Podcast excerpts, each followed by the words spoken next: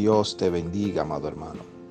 Damos inicio a este tu programa, el devocional, bajo el tema La fidelidad a Dios te da grandeza. En el libro de Lucas, el Evangelio según San Lucas, estamos estudiando la historia de el sacerdote Zacarías y su esposa Elizabeth, quienes se mantuvieron fieles al Señor a pesar de que éste no le había concedido tener hijos.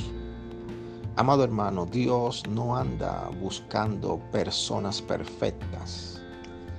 Él anda buscando hijos obedientes que se mantengan firmes y constantes, perseverando en sus propósitos y en su voluntad conforme a la obediencia que demanda el llamado de Dios en nuestras vidas. Dios te levantará con mayor fuerza, pero sigue siendo fiel en lo que Él ha puesto en tus manos. Quiero que veamos la definición de la palabra fidelidad. La fidelidad es una actitud de alguien que es fiel, constante y comprometido con respecto a los sentimientos, ideas u obligación que asume. La palabra deriva del latín fidelitas, que significa servir a Dios.